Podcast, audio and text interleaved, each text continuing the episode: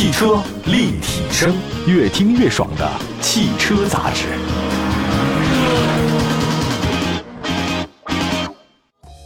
图我自在，雪铁龙舒适空间全国巡展将在成都春熙路步行街迎来收官。七月十七号到二十五号，打卡雪铁龙之家，品味雪铁龙 Ice Cream Cart 与马眼所带来的独特风味冰激凌，观赏世界首辆前驱车雪铁龙 Traction Avant 老爷车现场秀，感受全新旗舰凡尔赛 C5X 的大胆创新和想象，体验萌萌哒阿密全电动汽车和天翼 PHEV。尽在图我自在雪铁龙舒适空间。从去年十二月开始，雪铁龙舒适空间活动在武汉、广州、上海、北京、成都接力进行，让体验者充分感受雪铁龙百年传承的品牌基因与创新时尚设计理念的完美契合。各位大家好，欢迎大家关注本期的汽车立体声啊，我们今天呢算是一个答疑的时间吧。其实就是看看听众们在后台留哪些言，我们呢进行了一个回复。当然，这个留言的话呢，最好呢是有点代表性的啊，就因为很多人他会同样的问题，比如说老有人问十万块钱以下买什么车，这个我们有做过回答了。还有人问的是 SUV 是买哪个品牌，我也希望大家如果问的问题啊稍微具体一点，我们这个回答的可能更清楚一点。因为您直接说了说一百万内买什么车，这个我没法回答你，对吧？一百万买什么车，你我那也倒简单回答你啊，就是你想买什么车买什么车。好吧，今天呢，我们就挑一个很有意思的话题。我老想说这个事儿了，就是汽车里的一个很重要的这个附件啊，这个配件就是汽车音响。因为呢，有位听众呢叫穷穷杰利啊，这个朋友呢在汽车立体声的公众号里面给我们留言了，他询问汽车音响的问题。相比我觉得购车的推荐来讲呢，汽车音响的专业性还是挺强的，因为这个不是我的强项，对吧？我们的编辑呢确实比较厉害啊，还有制作人都很强，他们通过现有的资料，还有市场上常见品牌车型的配备。找出了一些很有代表性的品牌啊，在这个节目当中呢，接下来做一个简单的推荐。今天我们这个说音响有不太准确的地方，希望大家呢可以在这个评论区给我们留言。好，我们接下来的话呢，我们来说一下常见的高端汽车音响的品牌排名不分先后啊。那么第一个的话呢，要说的就是柏林之声。柏林之声呢，在一九七八年诞生在德国。它以极快的速度截取德国的这种 high-end 音响工业，现在已经是世界上最受推崇的高品质立体音响系统制造厂家之一了。哦，他们家的这个东西特别多，什么包括前级啊、功率放大器啊、合并放大器啊、CD 啊、转盘啊、解码器啊、转换器啊都有啊，确实各方面涵盖不同价位。它品牌的这个创始人呢 b o r Master 先生，他是一位音乐发烧友，呃，据说他也是个贝斯手啊，弹贝斯，我还是很喜欢的。就如果一个乐队当中啊，让我挑一个你的位置的话呢，我一定是选贝斯，坚决不当主唱、鼓手和吉他、键盘，不，我就选贝斯。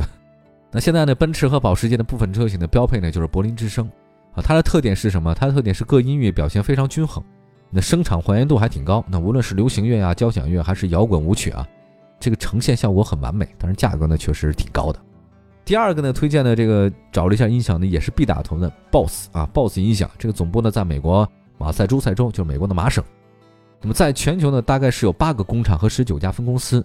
那其实今天的这个 BOSS 公司呢，已经是顶级音响及声学系统的制造大型跨国公司，产品太多了。它有三大类，一个是民用的，一个是专业的，一个是汽车类的。你看，它把汽车单弄一类。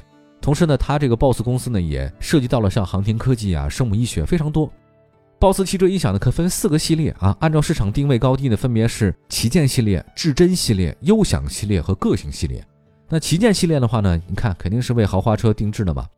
凯迪拉克的 CT 六配备的这个音响系统呢，就是它这个旗舰系列的。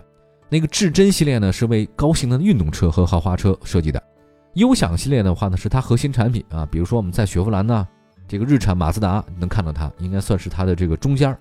还有个性系列啊，个性系列呢，就目标就是那些没有搭载任何品牌音响系统的入门车型，就是个性的比较便宜啊，旗舰的比较贵。那么有专业人士指出呢，BOSS 产品的话用了很多先进的声学技术，那能用较小的喇叭和箱体做出很好的中低频，但是呢，它这个往往只要求流行和现代音乐上适用，比如高解析啊、大动态啊、低失真的时候不行了。有人说这个 BOSS 音响典型的美式风格，只适合听流行音乐，不太适合听其他的音乐。这个确实也用的比较多，我们很少听经典音乐嘛，也听不懂。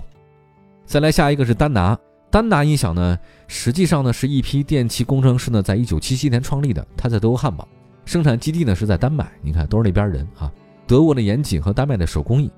前段时间我参加了一个特别有名的拍卖公司组织的一次小型的鉴赏会啊，他们有一些丹麦那边的、北欧的拿了一台椅子让我去坐。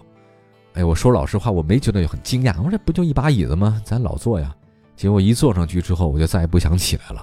真好，他说是纯手工制作，他那个手工艺还是挺好的。北欧嘛，他有大量的时间，不是集中啊，就是集业。你不做点手工艺活吧，就忙不过去，你会抑郁啊。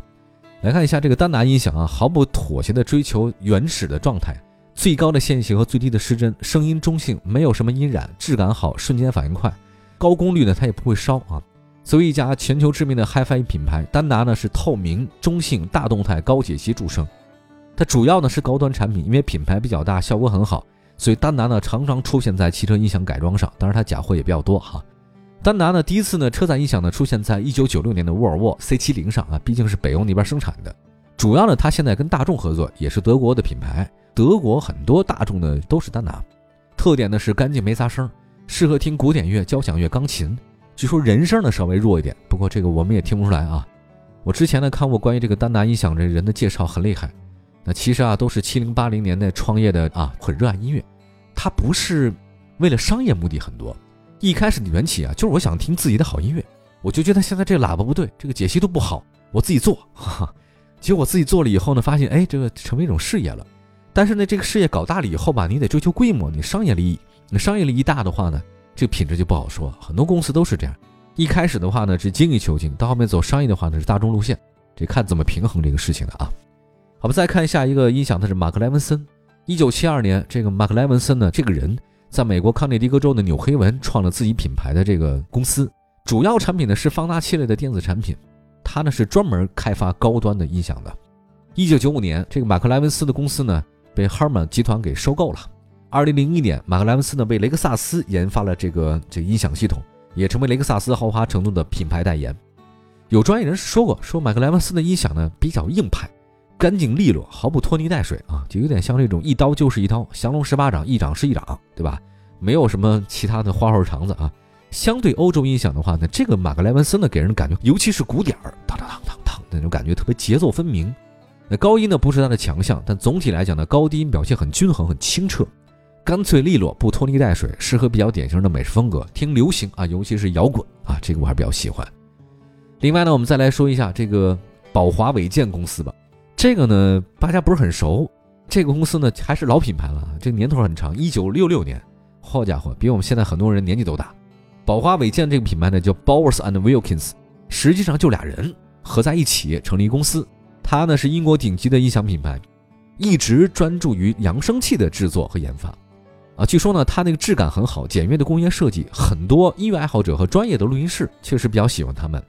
啊，它最早的品牌创始人之一，刚才 John Bowers 呢，忠于声音本真的理念呢是贯穿全系，就是你该什么声就是什么声。据了解呢，宝华伟健啊，音响呢很有美感，无论是高中低端的都很养眼，高端的音响的大气啊迷人。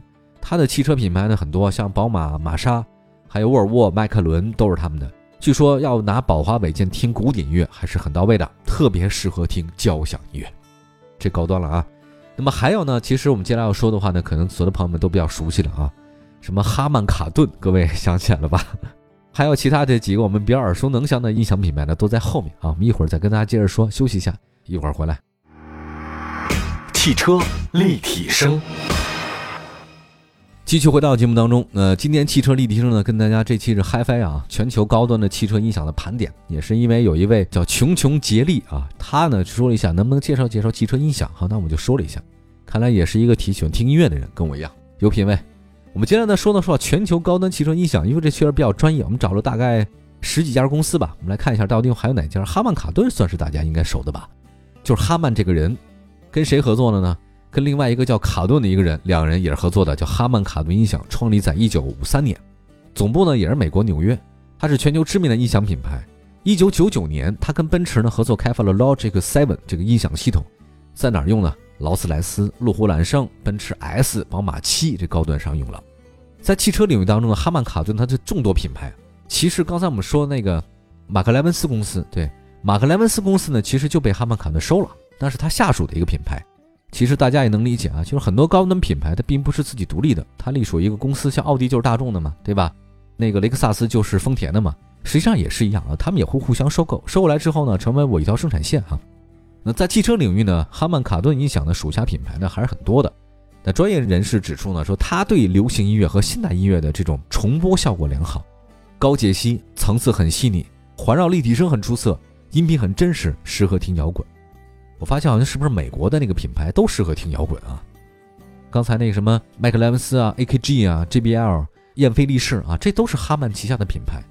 那么接下来再说一下那燕飞利仕吧，它是美国前三。在一九九三年是美国总统用的音箱啊！如果你听了他播放弦乐的时候清新甜美的声音，会以为它是英国的啊。后来呢，直到交响乐的恢宏，你才发现啊，这个才是英菲利士。在美国和欧洲销量排行榜上，这个品牌的话呢位居前三。燕飞利仕呢生产在一九六八年美国加州的，它三位空气动力学的工程师呢是品牌的这个发起人。据说呢，它是第一个以二点一声道概念有源四伏方式推出的高级扬声器系统。好像就是很厉害的意思。一九八二年，燕飞利仕呢加盟到世界上最大音响集团哈曼集团，然后呢在汽车音响领域的话呢加了很多投入。那目前汽车呢已经成为燕飞利仕的一大主营业务。那现在呢在很多品牌里面有这个音响呢就是卖点之一啊。我们再来看下一个这个音响吧，英国之宝。呃，英国之宝呢这家音响器材公司呢是一九七七年创立的，啊，它是公司创始人呢在早期的话呢实际上是跟飞利浦公司啊一同研发的。他研发那什么，一同研发 CD 机的那个人，也是数码音乐的先驱。那后来呢？呢，他成立一家这个公司，也是全球啊这个首创内置功放及电子分频有源扬声器，也是研发全球首部 Hi 按的 CD 播放器，至今也是全球新时代数码影音科技的领导者，叫英国之宝。那英国之宝它用在什么车上呢？那肯定是捷豹路虎嘛，对吧？还有一些超跑法拉利、迈凯伦也有。英国之宝这个声音呢太迷人了啊！这个对于古典乐，英国人很喜欢。还有其他几个品牌呢，再说一下。呃，还有一个叫 BNO，哈哈，这个品牌呢就叫 BNO，也是俩人，谁生产的朋友？还是丹麦人，就是北欧的，也是两个，一个叫 Band，一个叫做 o f f s o n 这两个人呢，在一九二五年就成立了。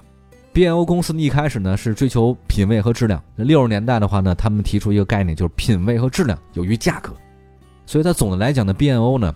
质量还是不错的，比如它也是丹麦皇室御用品牌，它可以将声音的扩散范围提升到三百六十度，营造环绕立体声。那 B N O 呢？这个尖端科技呢，用在汽车音响里面，带来非常好的听觉的声音。那现在 B N O 呢，就跟丹麦那个最有价值品牌之一，广泛用于民用和汽车音响。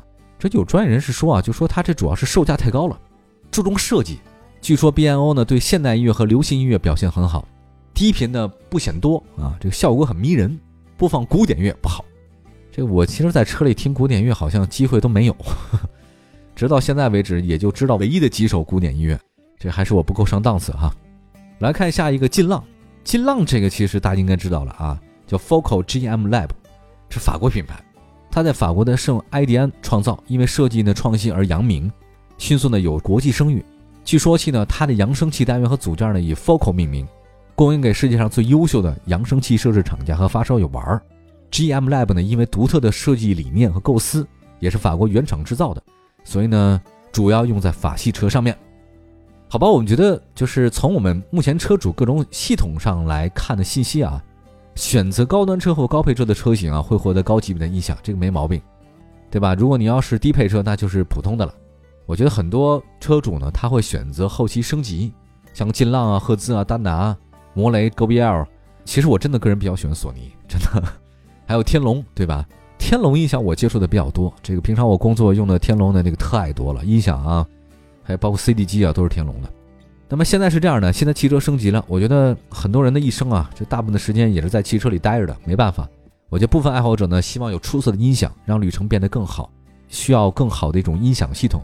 建议大家呢，如果真的是对这个感兴趣的话呢，不妨可以去专业的音响改装店去了解了解。对吧？它会让你在车里堵车的时间变得不那么难过啊！这是我的一个切身经历。好，感谢大家关注本期的汽车立体声，我们下次节目接着聊，拜拜。